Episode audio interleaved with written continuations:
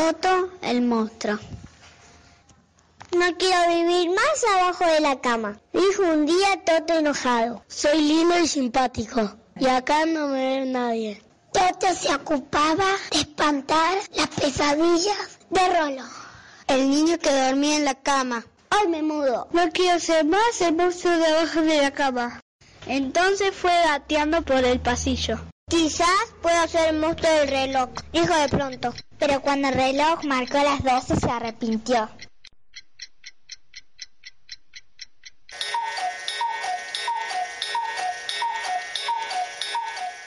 No, no y no. Este lugar no me gusta. Pensó con un terrible mareo. Más tarde fue despacito a la cocina. Ya sé, puedo ser el monstruo de la heladera. Pero ahí adentro hacía mucho frío. No, mejor no. Pensó y se fue tiritando. Luego se le ocurrió ir al comedor. Quiero ser el monstruo del televisor. Pero ahí había otros monstruos. Ninguno tan lindo como él. Igual se fue. Toto no sabía dónde ir, entonces fue al baño. A lo mejor puedo ser el monstruo de la ducha.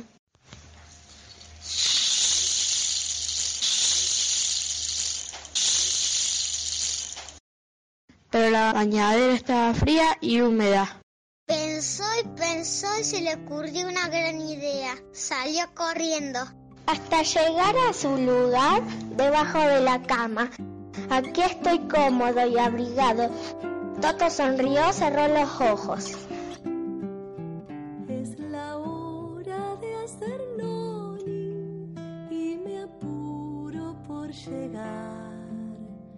voy llevando unos abrazos que te quieren acunar. Aunque ya me esté durmiendo, yo te espero un poco más, porque el sueño